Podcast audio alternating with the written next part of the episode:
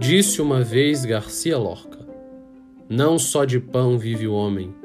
Eu, se tivesse fome e estivesse à míngua na rua, não pediria um pão. Pediria meio pão e um podcast. Oi, eu sou Cristiano e esse é o podcast Não Só de Pão.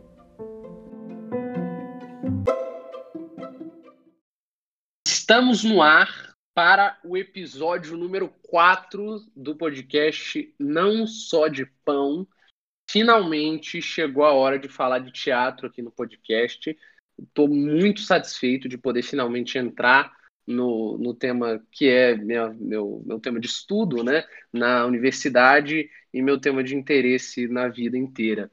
É, tenho muita honra de receber hoje para esse episódio é, a Adriana Lodge e a Letícia Fonseca. A gente vai conversar um pouco sobre o que se fez do teatro durante a pandemia. Né? A gente foi obrigado, por volta de março, a se distanciar. Então, os atores não iam mais para o palco, a plateia não sentava mais para assisti-los.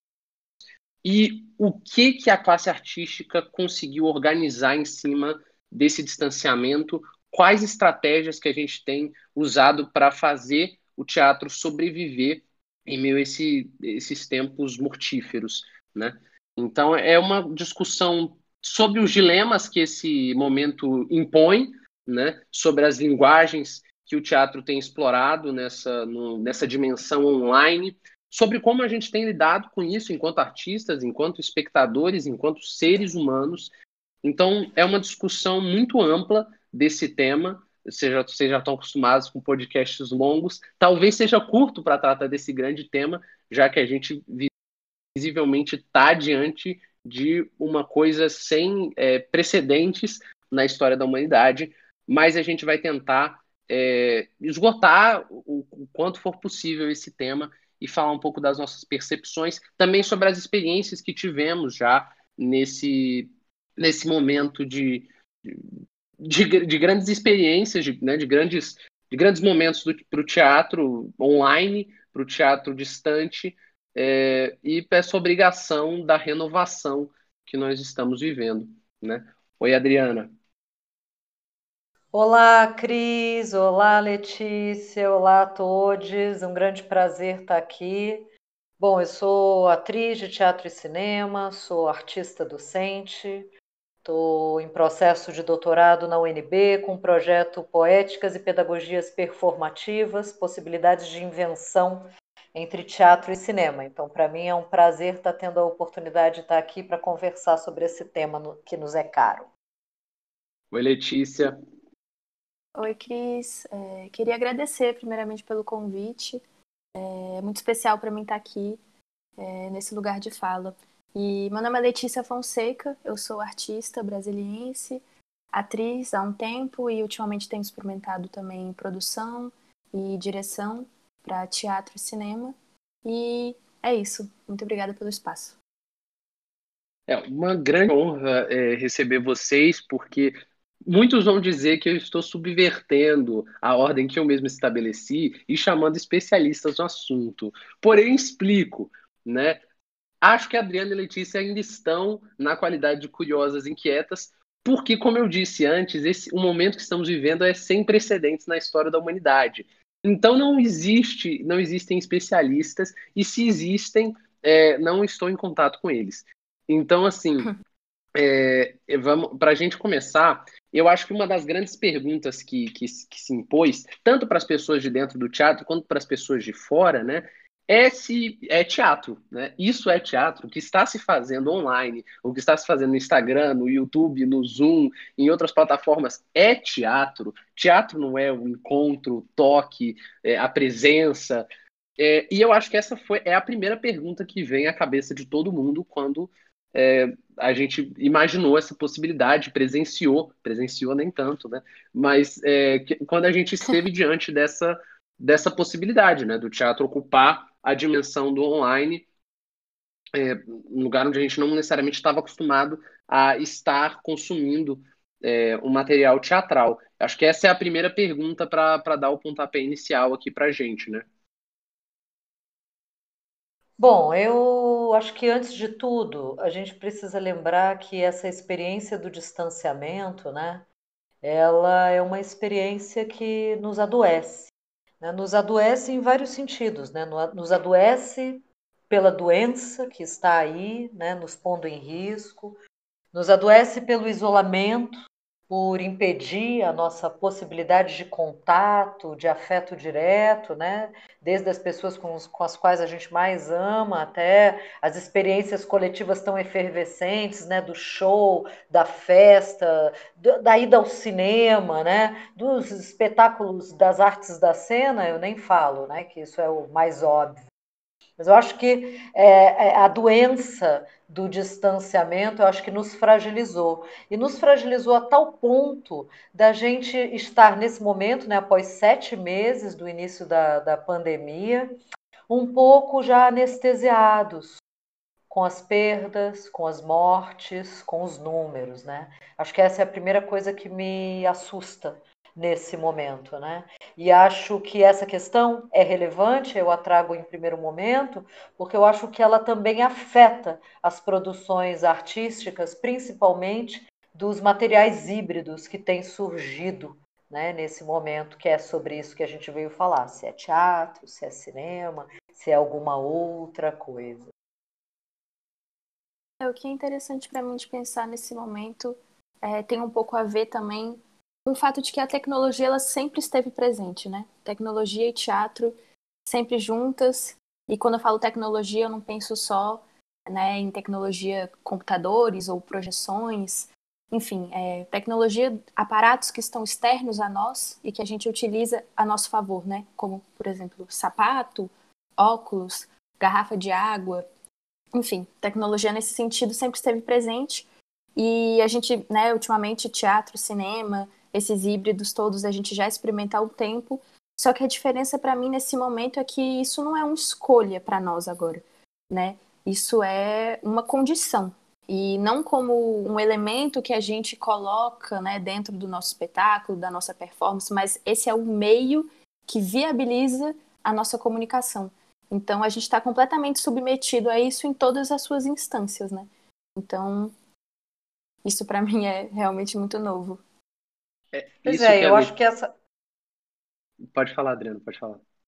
Pois é, eu acho que essa submissão à tecnologia, né, submissão aos espaços mediados, né, é o que um filósofo interessante né, das artes do teatro traz, que é o Jorge Dubat, apresenta como as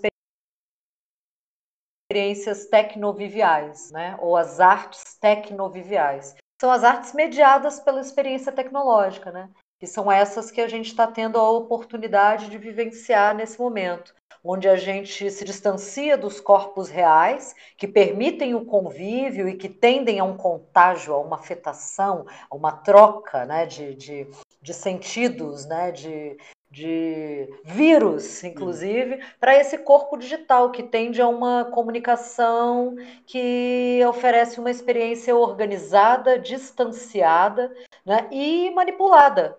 Né, porque a gente depende da rede, a gente depende das plataformas, a gente depende né, da tecnologia, da, da, da internet, para estarmos ou não em contato. Né? Então eu acho que essa, acho que vale a pena para aqueles curiosos de plantão, né, procurar aí o Jorge Dubat e pensar junto com ele sobre as distintas é, acepções das artes do convívio, da presença, né, do encontro, e das artes tecnoviviais, essas que nos distanciam, e como elas são estruturalmente é, distintas e causam também experiências completamente distintas. Acho que a gente está num momento onde a gente está é, é, é, é, tendo a oportunidade né, de, de, de produzir, de assistir, de compartilhar né, coisas novas, inusitadas, feitas a partir de diversos dispositivos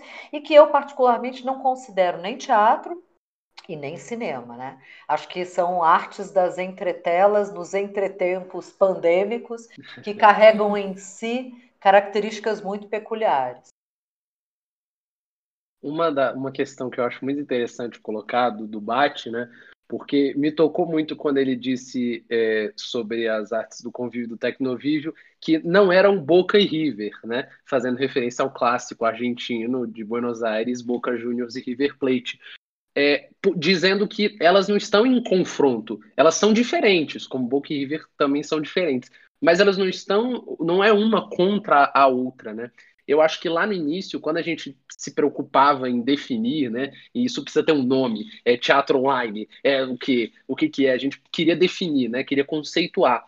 Eu acho que no início, então, quando você quer conceituar, você quase que inconscientemente acaba impondo esse tipo de confronto, né? E na verdade, quando acho que quando a gente foi percebendo que é, não ia ter teatro presencial, né, de verdade, por muito tempo, que a gente ia ter que ficar afastado. Quando foi caindo essa enorme ficha, a gente percebeu que, na verdade, parecia inútil tentar colocar isso dentro da caixinha do teatro, colocar dentro da caixinha do cinema, porque não se encaixava. E a gente teve, foi quase que obrigado a se contentar com a não definição, ou com cada um criando a sua própria definição, para que a gente pudesse viver com aquilo. Né? E as coisas foram se apresentando, as possibilidades foram se transformando, né? Porque eu acho que uh, o, o várias possibilidades se apresentaram no decorrer do tempo, então várias coisas muito diferentes foram surgindo, né? Houve uma, uma tem uma pluralidade estética muito grande nesse momento também. Então, acho que à medida que a gente foi percebendo que a situação só ia se agravando e não tinha perspectiva de melhora, por mais que a falta de perspectiva no Brasil seja uma, tônica não só do presente, mas é, a gente foi vendo que, bom, não vai ter teatro do jeito que a gente conhecia por, por um bom tempo, então vamos nos acostumar com isso, né? E aí eu acho que acabou a, a, a, necessidade de definir, de conceituar, de colocar um carimbo, isso aqui é teatro, isso aqui é cinema, e a gente começou a tentar entender e, e se acostumar com essa pluralidade, se acostumar com essa diversidade e se acostumar com a não definição. Então, eu vou simplesmente assistir, porque definir parece inútil. Né? É o que eu acho uma coisa interessante também de trazer do debate, né? Além dessa, dessa frase ótima que você lembra, que não há competição né, entre as experiências, isso é impossível, é que o teatro aprendeu a conviver com, com cinema, com rádio, com as novas Sim. tecnologias, né? Como a Letícia falou no início, né? Eu acho que as artes da cena todas, elas hoje trabalham com a projeção, com a tecnologia, né? com a polifonia. Bom, com, com os dispositivos tecnológicos todos e não perde sua característica de presença, não é? Mas as, a, a, a, o que vai acontecer a partir daqui ainda não sabemos, mas que as artes das entretelas vêm para ficar, isso eu acredito que sim inclusive prospectando novas pedagogias, né? Que assim, como fazer e como construir, né, estéticas para esse lugar das entretelas, porque ao mesmo tempo que causa, nos causa um estranhamento, né, essa distância e etc, também traz uma possibilidade de acesso, né? Existem pessoas que têm dificuldade de mobilidade, né? Existem pessoas do outro lado do mundo. Você amplia muito a possibilidade de público, né? Quando você tem um material na, na, internet. Então eu acho que a gente do teatro, e aí eu falo por mim, né, que assim que sou de outra geração, onde a gente é, detestava ver o teatro filmado, porque não era teatro, era só um registro, né? Quando a gente começa a experimentar as entretelas, eu estou tendo a oportunidade agora de dar uma disciplina no Departamento de Artes Cênicas da Universidade de Brasília, e é só sobre isso, e é só isso, não é? Tentando desvendar procedimentos possíveis para criar objetos estéticos para essas plataformas. Então, eu acho que é um, é uma, um ganho que a gente não pode perder. Eu acho que. Pode falar, Letícia, pode falar. Uma palavra que eu tive que pesquisar nesses tempos, que começou a aparecer muito para mim e eu não estava conseguindo compreender muito bem o significado, é streaming, que é uma palavra em inglês. Tive Sim. que ir no Google pesquisar. E aí eu descobri, né, assim, eu já sabia mais ou menos o que era, mas não exatamente. Essa ideia de uma prática, né, de distribuição digital. Né, você promove conteúdos para serem consumidos exclusivamente pela internet, ou como acessos de link, ou como conteúdos para serem baixados, né? Como filmes ou livros, e-books, etc. E, e isso dispensa, por exemplo, é, a, a mídia física, né? Papel, DVD, disco de vinil, o que for, né? Então, isso é, isso é muito interessante para mim, porque falando ainda sobre o Dubate, tem o artigo que ele escreveu junto com a Mariana Lima, chamado Cena de Exceção, o Teatro Neotecnológico, trazendo um pouco aquela ideia que eu falei, né, de que tecnologia sempre teve, e agora a gente fala sobre uma neotecnologia, né, que é teatro e mídias digitais. É, então, voltando. Cena de Exceção, o Teatro Neotecnológico em Belo Horizonte e em Buenos Aires. E aí ele é, me volta esse termo de cyberespaço, que era uma coisa que, sei lá, não tinha mais pensado sobre isso há um tempo. E é sobre esse espaço de interação virtual que não é localizável, né? Então, a gente está aqui, por exemplo, fazendo isso, essa gravação, esse podcast, e eu não sei onde é que vocês estão. Tipo, vocês não estão aqui do meu lado, né? Mas a gente está interagindo, a gente teoricamente está em roda, entre aspas, mas é uma coisa que não, não se pode ver, né? Então, essas mídias digitais, é, é muito doido para mim quando tudo isso se mistura, né? O teatro, que é essencialmente presença, dentro de uma mídia digital que se trata de inteligência artificial, dados, sequências numéricas, cálculos, algoritmos. Então, é, é bom de ver essas duas coisas juntas dando certo também, sabe? Porque a princípio, quando isso começou para mim, eu falei, já era, para mim já era acabou, minha profissão já era. E aí não, né? Eu vi que não é bem assim. Inclusive eu consegui produzir coisas na pandemia exclusivamente né, no formato digital, de dirigir atores, apresentar espetáculo pelo Zoom. Então, e deu certo, né? Então, realmente dá pra gente experimentar e se aventurar e ver que é possível realmente renovar e mudar a maneira como a gente se relaciona com o que a gente tem. É, eu acho que todo mundo acabou ficando receoso, pelo menos um pouco, né, no início de tudo, porque tem é, é realmente essa, é, tem experiências do presencial que são totalmente intransferíveis. Essa questão do lugar, né, para mim é muito especial. Assim, eu adoro ter um lugar que tem um teatro e o um lugar que é a bilheteria e você encontra a pessoa e por onde que você passa para chegar até a plateia. Eu acho fantástico, né? Que saudade disso. Mas é isso, a gente é obrigado a se, se reinventar, e acho legal isso que a Letícia falou. É, foi possível a reinvenção, né? É, a reinvenção aconteceu, a reinvenção está acontecendo. Eu acho isso muito legal, porque nem tudo vai dar certo, né? Nem tudo dá certo, principalmente nesse, nesse ritmo online, né? E nessa, nessa, nesse cyberespaço, né, nem tudo dá certo. Inclusive, eu acho que a gente está caminhando para a compreensão de que talvez o nosso mergulho é, né, nas, nessas redes não seja totalmente benéfico, né? A gente acho que a sociedade inteira está caminhando para esse entendimento.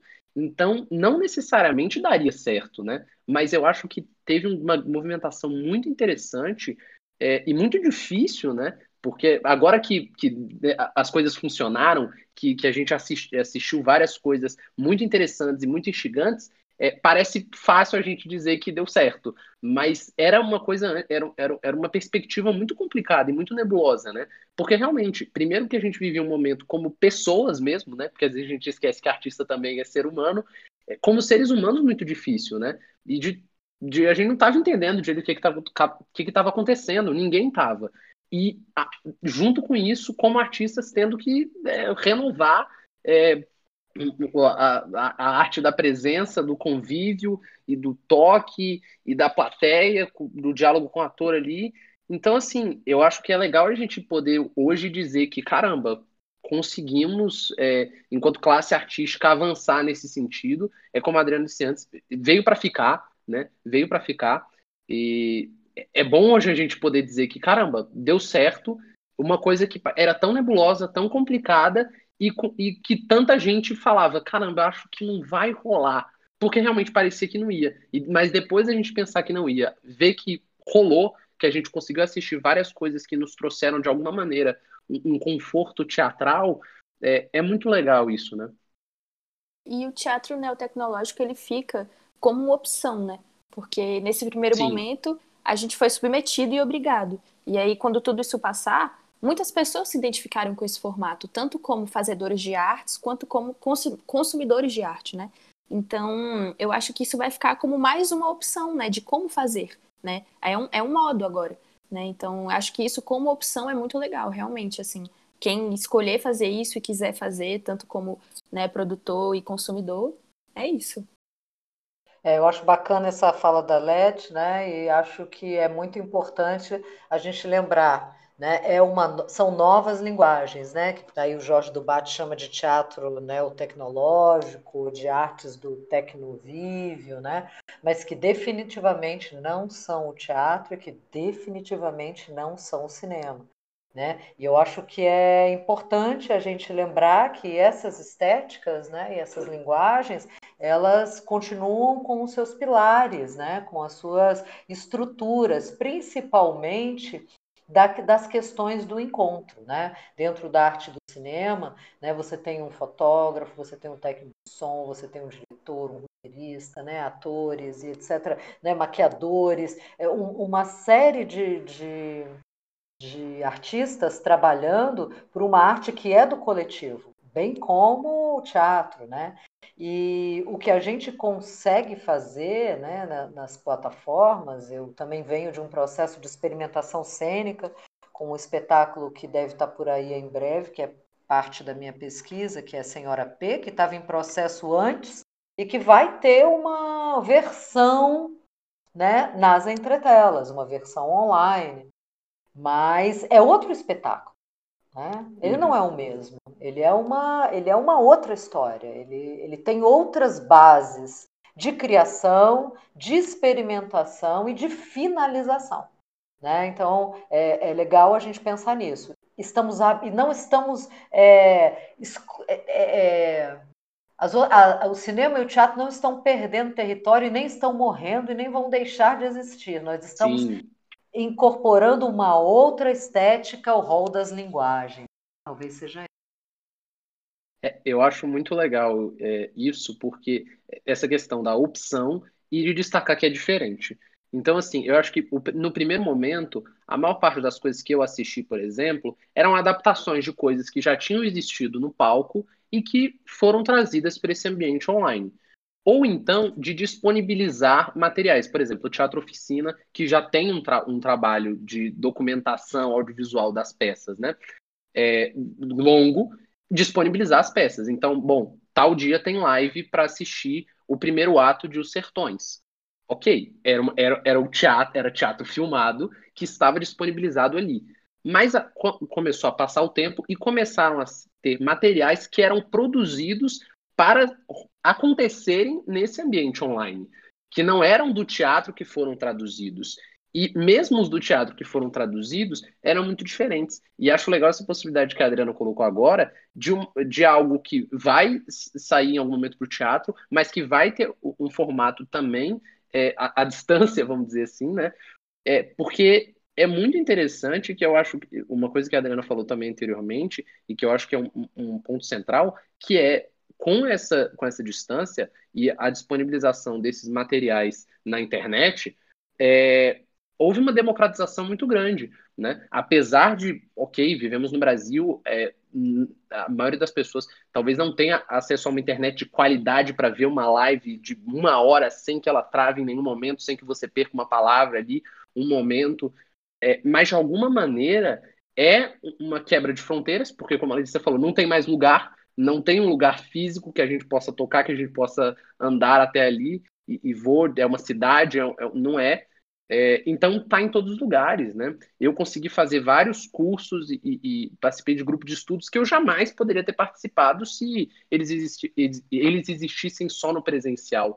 Então acho que essa opção se apresentar é muito interessante, porque eu assisti várias coisas que eu fatalmente não teria assistido é, se, se, se, não tivesse acontecido nada nesse sentido. É, uma das peças que mais. Peças, né? Não sei se posso chamar de peças, mas enfim, vocês entendem o que eu estou falando. É, foi uma apresentação da Denise Fraga com uma adaptação do, do texto Galileu Galilei do Brecht, que ela tinha montado um teatro e ela adaptou num monólogo que também era uma espécie de comentário sobre a montagem é, e, e, me tocou pra caramba.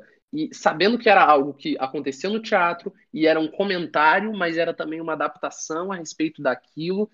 E, poxa, aquilo foi um momento super interessante. Então, assim, eu jamais poderia ter assistido. Jamais, assim, provavelmente é, a montagem de Brecht eu não tive acesso a ela, não veio para Brasília que eu não pude ir lá assistir. Então, essa democratização é, é um aspecto muito interessante, porque a, a, a gente trata como se a internet é, a, né, a internet em si fosse algo que a maioria das pessoas tem acesso, mas uma coisa é uma internet, outra coisa é uma internet de qualidade para segurar uma live de muito tempo, né, para segurar um espetáculo ali que dura 40 minutos, uma hora, uma hora e vinte. É, e se, se, você perde uma coisa, às vezes não dá para voltar, às vezes dá para voltar, mas se volta você já está atrás do grupo. Então, eu acho muito interessante essa opção que se apresenta e que é isso, é algo que, que, que pode ser expandido para além da, de pandemia, de qualquer outra. Não é mais. Quando isso não for mais uma obrigatoriedade e uma limitação, é, vai continuar existindo essa dimensão do, do teatro, né? É, eu acho ótima essa sua lembrança, né? Mas olha só, veio para Brasília, tá? Em 2016. Então, só então, para fazer essa correção, é, tá? Pois é. Mas, mas, assim, além disso, né, eu acho que você está certíssimo, né? Eu acho que o teatro hoje em dia tem temporadas super curtas e às vezes a gente, de fato, perde a oportunidade, ainda mais aqui em Brasília, né? Que às vezes vem para ficar um final de semana ou dois e tal. Mas acho que essa questão que você traz da estética, né? Porque ali ela faz, de fato, uma, uma, é, é, uma, é um outro trabalho. Né? Ela, ela não remonta a mesma peça que a gente viu no, no palco. Ela faz uma outra versão específica para a plataforma. E aí eu queria trazer também a lembrança de um espetáculo que eu também tive a oportunidade de ver no meio da pandemia, né, que é do grupo Magilu, tudo que coube numa VHS, que eles extrapolam, né, a ideia de abrir uma plataforma Zoom ou do YouTube e mostrar um espetáculo com início, meio e fim que tenha lá uma hora de duração. Não, começa o espetáculo você falando com um dos atores pelo celular, o cara te liga, te conta uma história a partir daí, ele começa a te mandar links e te direciona para o YouTube, aí te manda um e-mail, entendeu? E de lá você vê, vê, uma plataforma, uma rede social. Então, assim, e a história, a narrativa vai sendo toda contada através de várias entretelas, através de várias plataformas de redes sociais. E, bom, é, é, é incrível. Né? Então, assim, eu acho é, é interessantíssimo como é que, que se amplia as possibilidades de dramaturgia, de narrativa e as possibilidades estéticas mesmo que a gente começou a ter dentro desse processo. Né? Também para os curiosos de plantão, vale uma visita no site do SESC, né? tanto Sim. do SESC DF quanto do SESC da Avenida Paulista porque lá tem muita coisa boa gravada, né, de materiais que foram feitos exclusivamente para a pandemia e que apresentam entre si essa diversidade de estética que a gente está tratando, né? Acho que esse, esse exemplo que a Adri deu sobre a Magilu, é isso? É, é, Magilu. o grupo. É, é uma boa solução de um desafio que eu tenho pensado para mim como pesquisadora de é, teatro performativo, de performance, né, performance arte. Como é que a gente consegue é, manter essa proposta né, da interação, né, de, de não retroceder o público para o lugar de mero observador, passivo, receptor de informações que está ali, né, atento, apenas né, ouvindo e vendo. Né, claro que ele reage, né, com a, enfim, mas assim essa proposta mesmo, né, que muitos artistas levam de de fato inserir o público não só como público, mas como partícipe da obra, que só é possível de acontecer quando ele aceita o convite né, e compõe junto. Então, esse exemplo que você deu para mim é uma ótima solução, porque só acontece se você atender o telefone, só acontece se você abrir o e-mail, se você clicar no link.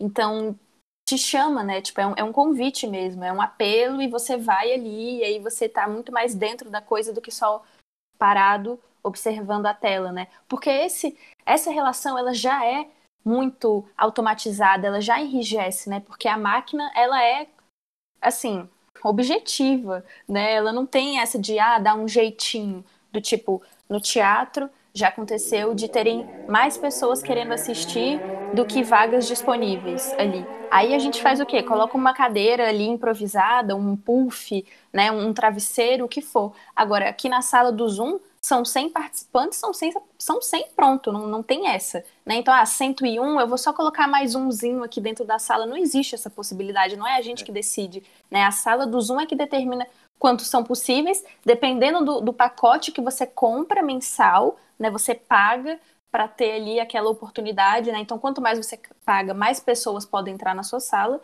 E, e, é isso, assim, tipo, essa questão da máquina que enrijece, né? E como é que a gente consegue subverter isso minimamente, né? Isso realmente para mim é, é, um desafio e, e é uma resposta, uma das, essa que você deu, que você participou.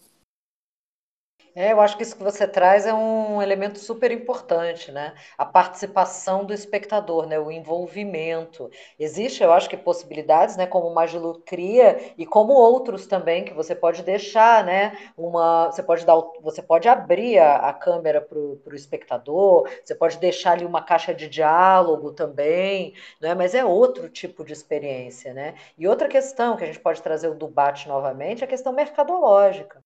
Né? As artes tecnoviviais elas, tão, elas têm uma, uma, uma linha né, empresarial. Não tem jeito de você não pensar nisso. Né? Ela está envolvendo tecnologias e mercados. Né? E no nosso caso, no Brasil, a gente é dependente de, mercado, de, de tecnologias internacionais. Né? Sim. E, bom, são poucas que dominam aí né, os mercados de streaming. Então, é complexo. Eu comentei isso principalmente porque eu passei por uma situação exatamente essa, como dei um exemplo, ela foi real para mim, porque é, já tinha começado, né, tipo, nessa, nessa... A gente fez uma leitura dramática que foi completamente criada virtualmente, dirigida e apresentada pelo Zoom. E quando já tinha começado há uns 15 minutos, apareceu aqui no cantinho da tela superior, assim, uma pessoa está na sala de espera. E aí você tem que aceitar ou recusar essa pessoa. E aí eu fiquei assim, Nossa. uns cinco minutos olhando para aquela pessoa. É. E pensando assim, gente, será que se eu aceitar, ela vai abrir a, a, tela dela aqui, a cara dela no meio da peça? Será que ela já vai entrar fechada, ela vai sacar que ela precisa fechar e mutar? E se ela não souber fazer isso, porque ela não participou das explicações iniciais que eu dei? Aí o que, que eu fiz? Nada, deixei lá. Não recusei, não aceitei. eu deixei ela lá, fiquei com medo, porque é isso, a gente não tem muito controle sobre isso também, né? Porque ali na presença você só chega, ó, oh, vai ali, né, no silêncio, passa retinho, senta no lugar vazio e pronto. E aqui não tem essa, né? Tipo, pô, tô não sabia o que fazer, deixei lá, entendeu? Então é nesse sentido que eu falo que de fato as tecnologias elas também deixam a gente às vezes num sinuca de bico mesmo. É, e para eu... gente que está atuando, né, às vezes é terrível, porque quando você está no palco, você está lá vendo as pessoas. Quando você está fazendo cinema, você também está fazendo para o diretor, para o assistente de direção, tá todo mundo lá na sua frente. Quando eu estou aqui ensaiando a minha peça no meu computador, tem horas que eu falo assim, gente, vocês estão aí?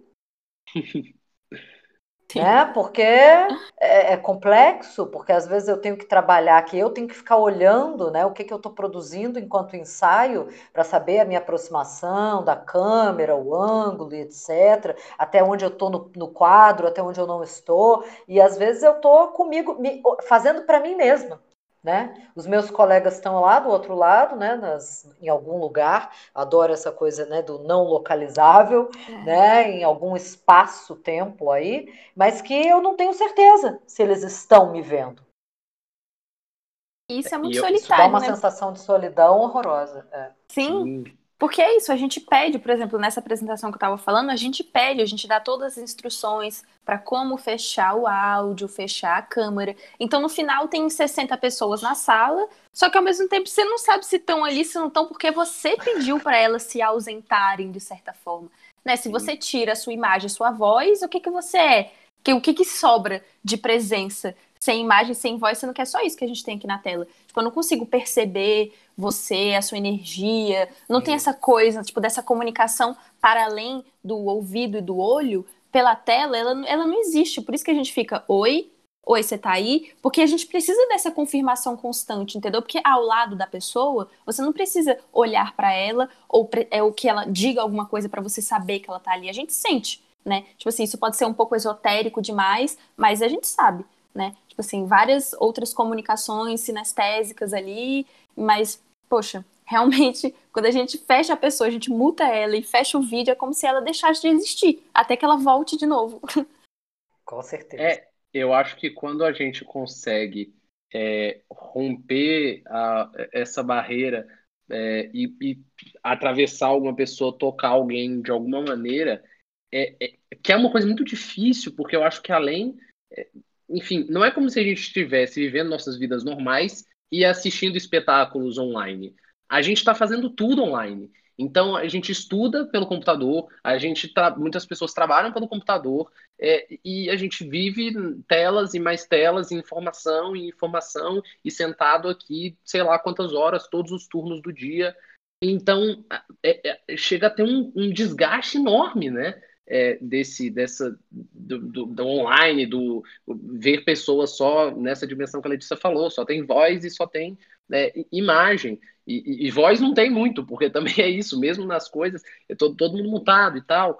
E, é, assim, é muito, acho que é muito especial conseguir ter sucesso, né, voltando a isso, sobre ter dado certo, é ter sucesso em conseguir né, fazer um material que, que atravesse a plateia, que consiga tocar a plateia de alguma maneira, é, num, num, num, numa fisicalidade, que é o computador, que é o celular, que é a televisão, que a, a gente já tá meio que cansado delas, né? Assim, a gente passa, tá em casa e, e é só isso que tem, sabe? Não tem não, não tem outras dimensões de contato com as pessoas. A gente não tá vivendo nossa vida normal e beleza, sair com meus amigos agora, fui pra uma festa e aí cheguei em casa vai ter uma peça online. Não é. Eu já estou o dia inteiro estudando no computador e aí mais tarde vai ter uma peça também no mesmo computador. Então, é, a gente conseguir romper essa barreira da, da, da, quase que uma passividade, né, da exaustão das, das, das milhões de telas, é, acho que é muito especial. É isso que você fala, assim, isso se amplia muito. Essa discussão, na verdade, ela é muito, muito densa e muito profunda, porque nesse sentido a gente se misturou tudo completamente. Vida pessoal e espaço de trabalho é a mesma coisa. Né? Não existe isso. Então, no meu quarto eu tenho reunião, eu tenho aula, né? E a gente trabalha e se diverte pelo mesmo lugar, como você falou, né? Que é aqui no computador ou no celular, né? Então, essas coisas todas estão muito misturadas e parece que a gente não está conseguindo lidar com isso muito bem, porque é, comentários que eu tenho escutado por todas as partes, de pessoas diferentes, de áreas diferentes, idades diferentes, é que elas não estão aguentando, elas estão muito sobrecarregadas atoladas de coisa, ah, não tenho tempo, eu não consigo, eu tô muito aqui. E, e é isso, eu fico me perguntando, será que realmente a gente tá fazendo mais coisa do que antes? Ou esse novo formato que a gente está se propondo a fazer, ele de fato é mais demandante, sabe? Porque eu, por exemplo, considero agora que eu nunca trabalhei tanto em toda a minha vida, como eu estou trabalhando agora na pandemia. O que é um pouco contraditório para mim, porque eu achei que nesse momento eu traba trabalharia muito menos ou nada. E, e não é isso que está acontecendo. E aí eu fico um pouco nessa coisa também, de tipo, como eu não, eu não me sinto muito preparada para isso. Eu sou muito jovem, eu tenho 22 anos, mas eu não me sinto uma pessoa muito tecnológica, sabe? Então, é isso, a gente também fica tentando se adaptar e correr nesse tempo e a nossa atenção ela diminui muito, pelo menos para mim, o meu foco, o meu tempo de atenção ele diminui, né? Antes um ensaio para mim que poderia durar quatro horas tranquilamente, quando dá uma e meia eu já tô, meu Deus, isso aqui não tem fim, sabe? Uhum. Então, isso é, é muito diferente. Realmente, tudo, tudo muda, não é pouco. Tipo, não é um detalhe. Uma, ah, agora a gente só tá aqui pelo computador. Só essa é a diferença. Não, não é só essa. Tipo, muitas coisas são alteradas nesse novo formato, sabe? Inclusive no, no, no imaginário das pessoas, na subjetividade das pessoas. Enfim, é muito Com densa certeza, Leti, eu acho que essa questão da subjetividade é uma das mais cruéis, né? Porque o estado da pandemia, o estado de isolamento que a pandemia né, é, exige, ele é muito violento. Ele é muito violento para as nossas subjetividades. Ele restringe o seu, o seu número de convívio, né, de pessoas com as quais você convive. Ele restringe o número de experiências que você pode ter, experiências reais, factuais, e te transporta né, para as experiências tecnológicas para as experiências das entretelas, das plataformas, das redes sociais, onde parece que existe um outro mundo do qual você não participa. Sim. Então, isso eu acho que é esse lá, vou só fazer um link lá naquele nosso início, né? Os adoecimentos uma série de adoecimentos. Mas vamos caminhar para frente. Sim, total. É, só tem como ir para frente, né? Eu, eu acho que é, é, estranho, né? As coisas, tudo no mundo virtual é diferente. O tempo passa de um jeito diferente, a imagem é de um jeito diferente, tudo é diferente. E por mais que parecesse que a gente não podia é, descer mais fundo nesse buraco de conexão com as redes e com as telas, a gente desceu, né? Claro, por uma obrigatoriedade de distanciamento também, mas a gente desceu, a gente conseguiu se conectar mais com isso, a gente conseguiu passar mais tempo das nossas vidas dedicado a isso. É, seja o que for que esteja do outro lado da tela, né? A gente ainda está ali, é, o intermediário ainda é a tecnologia né? Uhum. Então é, é muito doido realmente que a gente tenha conseguido. É, é isso, vamos ter que. Temos que seguir, apesar de tudo, né? E, e desenvolver estratégias para conseguir é, sentir que estamos menos sendo menos engolidos por essa dimensão virtual e, e, abandonando pouco a, pouco a pouco essa subjetividade que, que também é muito especial no, na dinâmica presencial, assim, né? Isso que é, até falou. porque para os atores, atrizes, fazedores de arte, né, do cinema, do teatro, do circo, é uma sensação é, de não estar no mundo quando você é impedido Sim. de criar, né? Então Sim. eu acho que é uma potência inevitável é, as reinvenções, né, que estão acontecendo.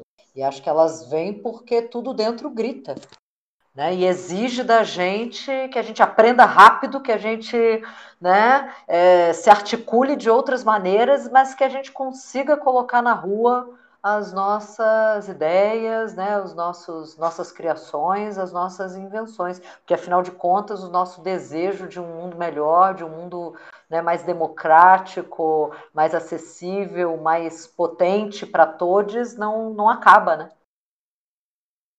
E é isso como o Cris estava falando, é, não é como se a gente já não estivesse ansioso o, o bastante ou depressivo o bastante. A gente já tinha muito medo de coisas diversas, só que agora a gente tem medo do Covid e outras coisas diversas.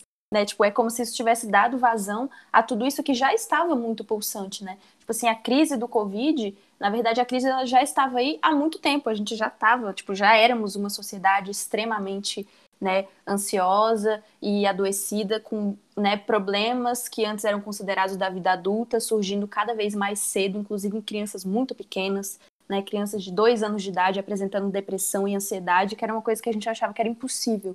Então, crise de pânico em adolescente, em jovens de 20 anos. Então, assim, isso já estava muito presente na nossa sociedade. E isso aumentou muito mais, inclusive números de suicídios e etc. É, a primeira experiência que eu tive é, do teatro é, neotecnológico foi uma apresentação chamada A Arte de Encarar o Medo, do grupo Os Sátiros de São Paulo. E era justamente sobre isso. Tipo, a ideia deles é uma ficção de uma quarentena que não tem fim. Então, eles já estavam com 5 mil dias, 555 de quarentena, ou seja, 15 anos, né? Então, pessoas nasceram durante a quarentena e se criaram dentro de casa, nessa ficção que eles fazem. Pessoas que nunca foram lá para fora e não sabem como é o mundo antes da pandemia, né? Então, é isso, a gente fica muito inseguro também, porque, por exemplo, aqui no DF, no dia 3 de setembro desse ano de 2020, é, teve um decreto publicado no Diário Oficial do DF que autorizou a reabertura dos cinemas e, do, e dos teatros, né? Presencialmente falando. Só que eu não tenho coragem. Eu, Letícia, artista, não tenho coragem de montar uma peça agora, por exemplo, chamar meu coletivo de teatro, vem cá, coletivo Colúmina, vamos montar uma peça, né, ir lá, vender ingresso e chamar uma galera para um teatro fechado com ar-condicionado, né? Ainda que a gente faça as restrições de pular uma cadeira entre uma pessoa e outra, né, de uso obrigatório de máscaras, etc. Eu não me sinto segura para isso, eu não me sinto motivada para isso agora, sabe? Então, para mim, continuar fazendo coisas no formato virtual agora é uma escolha nesse momento, né? Embora a gente teoricamente tenha reaberto, né, o decreto foi lá, disse que agora pode, não é como se eu não estivesse fazendo só porque eu não posso, né? Porque eu não me sinto segura mesmo, né? Tipo, os medos. Você tem responsabilidade, tão... né, pelos outros, né? Sim. A gente, enquanto artista, quando a gente traz um público para dentro de um teatro, é? Ou para um espetáculo circense, de dança, seja lá o que for, a gente tem uma responsabilidade sobre essa plateia, né? A gente tem que garantir a eles segurança, né? Tranquilidade. E eu acho que é um ato muito político também, da, da, nossa parte, político não no sentido partidário, né, mas no sentido de responsabilidade cidadã, não trazer as pessoas, mesmo aquelas que gostariam de estar, né, é, em perigo, um espaço Sim. que pode ser perigoso, né, que pode ser de contágio, né. Não, exatamente isso que... que... você falou, de responsabilidade mesmo, porque eu não quero que seja eu o motivo daquela aglomeração Exato. que eu tanto digo, não se aglomerem, por favor. Aí vou lá eu e monto uma peça e chamo uma galera. Tipo, gente, realmente isso é muito incoerente, assim, é contraditório e não faz sentido para mim. Torno a dizer, para mim. Pessoas que estão fazendo isso, aí é outra coisa. Eu tô falando do meu posicionamento enquanto artista. É, eu surfei por, um bom, bom tempo, assim, no início de tudo, é, nessa onda que a, que a Letícia falou, de e se isso nunca acabar, assim, e se a gente tá preso aqui para sempre, não tem mais teatro físico, não tem mais palco, não tem mais plateia, não tem mais sentar assistir uma peça é, ao vivo. E, e, eu surfei nessa onda que é dolorosa demais, assim, eu pensar, cara, e se tudo acabar e a gente acabou, não tem mais convivência física, acabou mesmo, tá? Acabou.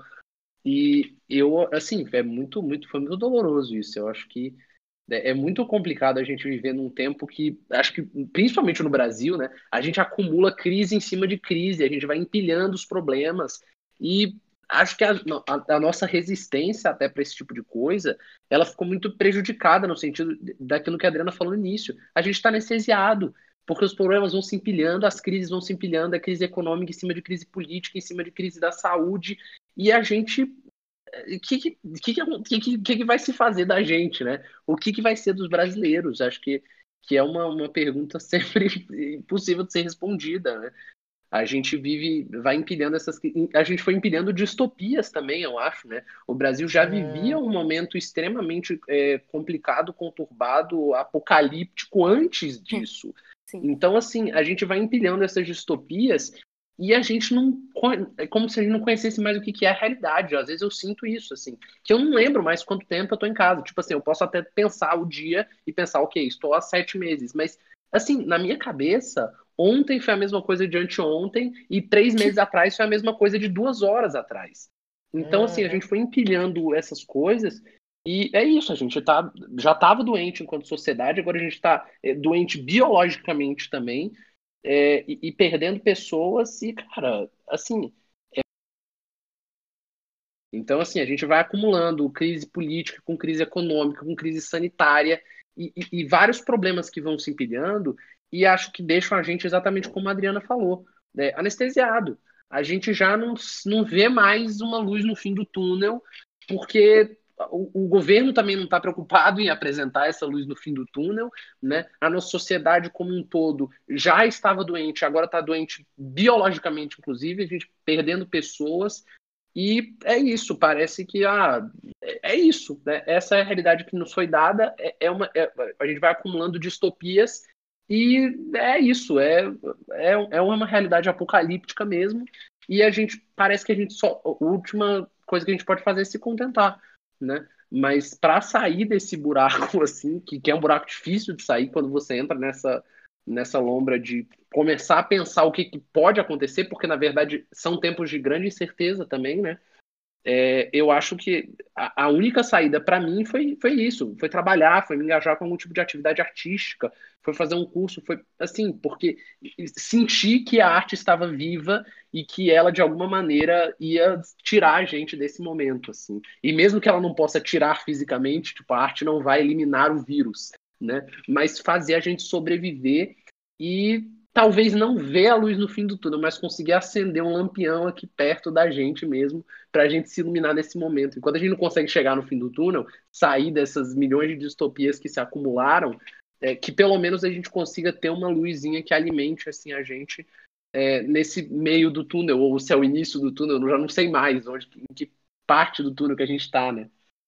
Mas é isso, amigo. Eu acho que a, o impulso primeiro do ser humano, assim como dos outros animais, é, é a sobrevivência mesmo. Assim, a gente tenta fazer o que a gente pode com o que a gente tem agora e a nossa intenção é continuar aqui. A nossa intenção é estar aqui e a gente arruma meios para isso. E de fato, assim como você falou, é, a gente muita coisa mudou, a gente está se adaptando a isso. É, então, uma coisa que eu estava pensando um dia desses é sobre essas nossas caminhadas mentais que a gente fala. Né? Assim como a Adriana comentou, ela é professora da UNB e eu sou aluna dela.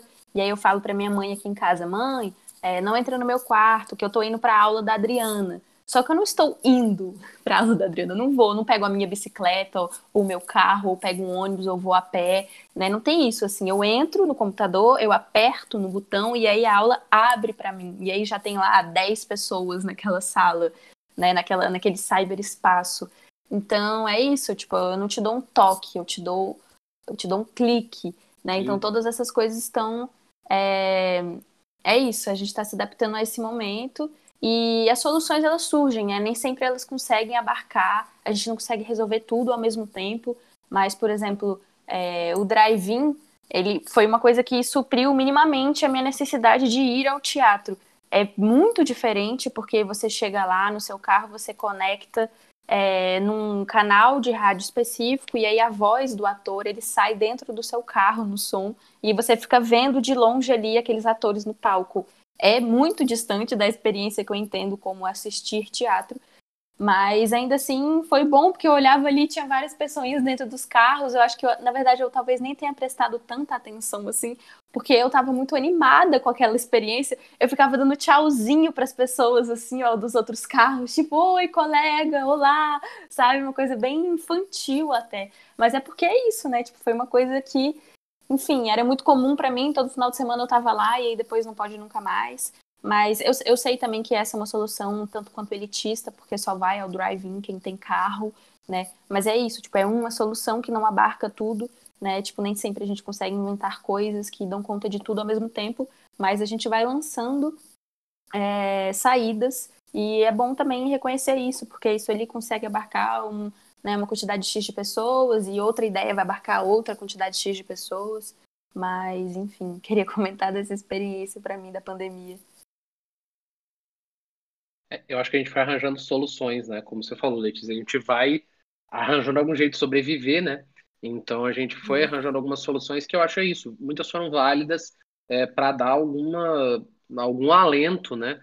e que pudesse de alguma maneira eh, suprir o, o, sentimento que a gente tinha, né? Porque é isso, é muito sobre a sensação também. A gente faz essas coisas porque a gente se sente muito bem fazendo, a gente se sente muito bem assistindo, a gente gosta disso. Então, é, já que a gente não pode suprir é, exatamente como era, reproduzir aquilo exatamente como era, que a gente possa pelo menos tentar reeditar essa sensação, né? Ou uma variação dela, alguma coisa parecida, né? É, e é isso, falando ainda sobre experiências, é, a primeira vez que eu assinei e assumi uma direção foi exatamente nesse momento da pandemia. É, eu já tinha tido experiências como é, assistente de direção para teatro, né, em dois espetáculos diferentes, e aí, exatamente nesse momento, surgiu uma oportunidade né, de montar um espetáculo é, dentro da CIA Assisto Porque Gosto, é um, um texto autoral do Roberto Gerim, e eu dirigi três atores completamente é, via Zoom. Então a gente ensaiou pelo Zoom e apresentou também pelo Zoom. Então foi uma experiência muito desafiadora, mas que foi muito agregadora para mim também e que deu muita força, tipo, tanto para mim quanto para pessoas à minha volta, porque assim como tem a jornada do herói, tem a jornada do fracassado, né? Que é aquela coisa de você achar que você não pode, que você não consegue, que você não é bom o suficiente, que ninguém vai, ninguém vai vir sua peça, que, enfim, vai ser um fracasso e é péssimo. E aí não, tipo assim, a gente ficou muito contente com o resultado, né? Tipo, eu, eu principalmente confesso que eu estava muito mais receosa do que eles, né? porque a gente propôs uma leitura dramática. E eu falei, gente, na boa, leitura dramática é chato, até presencialmente. Imagina aqui no computador, entendeu? Aí eles, não, vamos confiar. Eu falei, ah, então vamos, sabe? E aí, no meio disso também, eu fiz um, um curso da Jordana Mascarenhas sobre autogestão para atores e atrizes, que foi essencial para mim. É, nesse sentido mesmo, de me sentir propositora, de incentivar pessoas que estão ao meu redor, né, que somos jovens e que podemos ser os nossos próprios produtores, a gente pode criar para a gente mesmo, escrever e atuar, sabe? Dirigir. E é isso, assim, essa força mesmo, sabe? E foi muito curioso, porque isso surgiu num momento super frágil, né? Que é a quarentena e a pandemia, mas que também nos deu muita força, porque a gente disponibilizou, por exemplo, a gente até chegou a vender ingressos, a gente apostou e falou, vamos ver se alguém vem. Aí a gente disponibilizou, tipo, 40 ingressos grátis, né, para nessa questão da acessibilidade, né, pessoas que não podem assistir, mas não podem pagar, mas querem assistir mesmo assim. A gente disponibilizou 40 grátis e, tipo, o resto pagando, e aí, tipo, a gente disponibilizou 90 e 87 foram vendidos, sabe? E a gente ficou, nossa, é o ápice da nossa carreira virtual, galera. tipo assim, e é um pouco isso também, a gente voltou a apresentar no, no mês seguinte, mas isso é importante como descoberta, né? Porque não só nesse formato online, mas na minha vida mesmo, porque eu sou uma atriz muito jovem, né? E eu tô embarcando muito agora também nessa coisa de dirigir, de produzir. E, e foi assim que aconteceu a minha primeira vez. Então, isso para mim também vai me marcar super. E como uma coisa positiva nesse caso, né? Porque deu certo e foi legal e deu bons resultados. Então, é Linda coisa... essa experiência, Letícia, que você carregue para as práticas do ao vivo, do convivial, porque né, gerir a, própria carreira, construir espaços, tempos de criação e de invenção, sem carecer né, de, de outrem, de convites, né, ou de outros projetos sobre os quais você não tenha autonomia de gestão, é uma coisa muito importante, eu acho que para a gente permanecer, né? porque eu acho que os artistas da cena viva, eles têm isso em comum, né? Eles não é só agora que a gente está se reinventando, a gente precisa se reinventar o tempo inteiro, né? A gente precisa inventar projetos, parcerias, é, formas de se expor né, no mundo prático da vida do trabalho. E sair do lugar, principalmente nós atores, né, do lugar do ator que espera um convite para o grande trabalho da sua vida e passar a construir, a criar sua história, suas memórias, né, botar suas ideias para frente. Eu acho que esse é um desafio que está cada vez mais presente na nossa realidade, né? Nossa. Então acho que essa experiência deve ter sido única. Sim. É, e uma coisa que fica para mim também é porque para mim a única opção era sempre teatro independente né? Teatro sem financiamento, sem é, links de apoios de empresas privadas ou muito menos do governo, né? Então, para mim, a saída era sempre essa, né? Fazer a minha própria coisa com o meu coletivo aqui desconhecido, até que um dia a gente consiga, né? Tipo, uma trajetória é, que ganhe um espaço, que tenha um certo tipo de reconhecimento. Mas aí depois eu, eu parei para pensar que é, parece às vezes que é uma coisa muito distante, que só os outros conseguem, né? Como eu falei, a jornada Sim. do fracassado, de eu nunca vou conseguir. E eu falei, cara, não, eu vou começar a tentar também, sabe? Então, assim, escrever, Exato. quando abrir edital do FAC, acreditar que você consegue mesmo e tentar, sabe? Porque se nem você acredita na sua própria proposta, né? Por que, que alguém lá do outro lado vai te dar 60 mil na sua mão para você realizar aquilo ali, sabe? Então, é isso, é tipo tentar cada vez mais produzir com qualidade, se juntar com pessoas que estão afim de fazer também, que acreditam no que fazem, sabe? E no meio disso tudo continuar com seu teatro independente. Mas pelo menos para mim essas portas têm se aberto, que eu achei que elas estariam sempre fechadas. Mas agora eu tenho tentado também, sabe? Tipo, não só de forma independente, mas tentar também patrocínio e apoio. E é naquela labuta mesmo de projetos extremamente extensos e complexos de serem resolvidos, e enfim. Mas é isso, a gente junta nossas forças, pede ajuda. É, também é importante aceitar que a gente não sabe tudo, é impossível saber tudo sempre, então estar disposto a aprender e a pedir ajuda para quem tem mais experiência na área. E eu tô bem nesse lugar, na verdade, agora, sabe? De ser humilde e disposta. E acho que esse momento que a gente está vivendo também tem dado oportunidade com vários vários espaços possíveis de captação de recurso, Letícia, para projetos pequenos, né? O SESC DF fez isso, o SESC Nacional fez isso, a Funarte está fazendo isso. Né? O próprio FAC DF também está fazendo isso, né? editais menores, é? onde exigem uma complexidade, é, é, tem uma complexidade menor né? de apresentação das propostas e de execução dos projetos.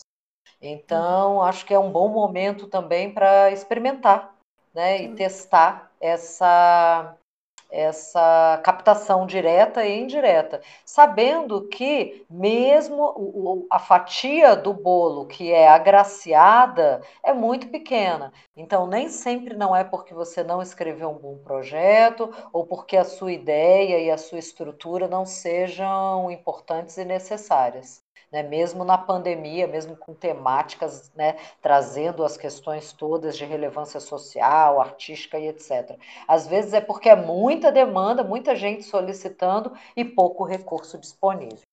Sim.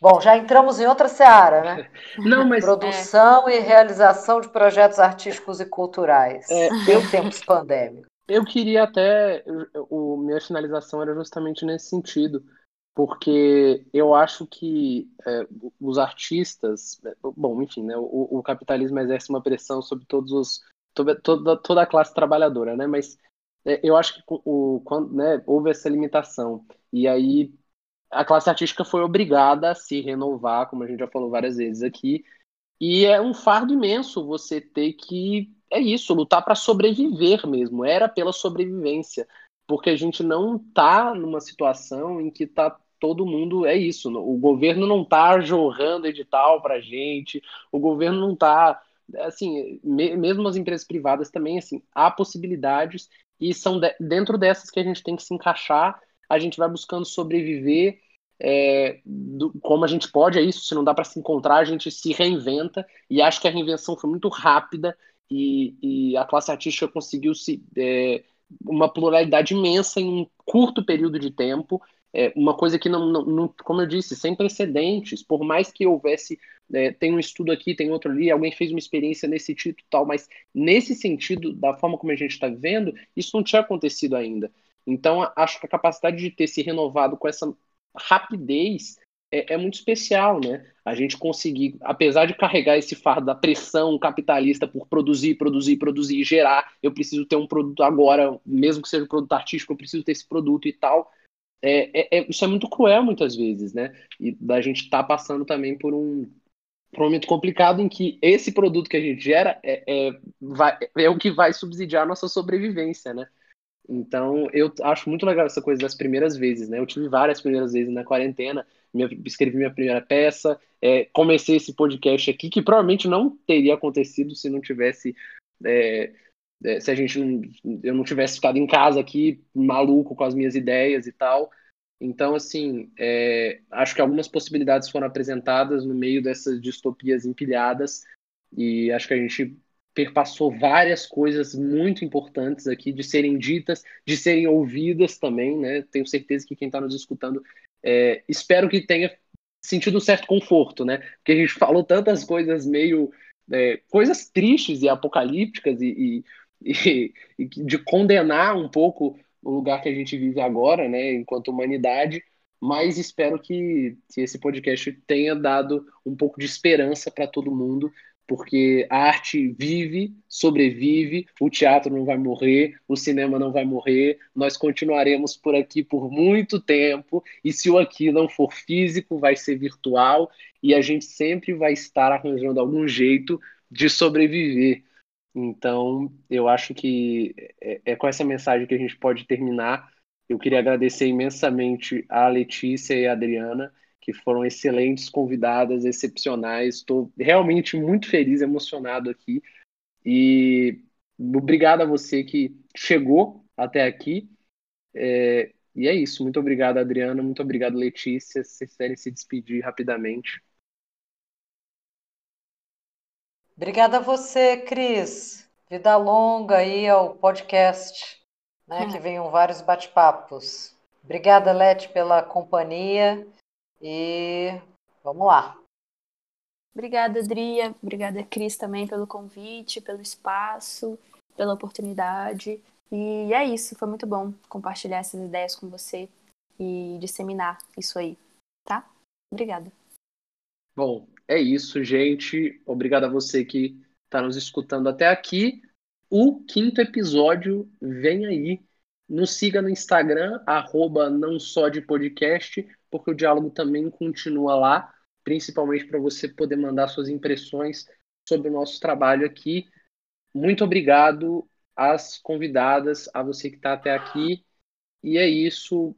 Esperança, arte, teatro, o que quer que vai fazer você sobreviver às tragédias que estamos vivendo. Vamos com esperança. Tchau, tchau.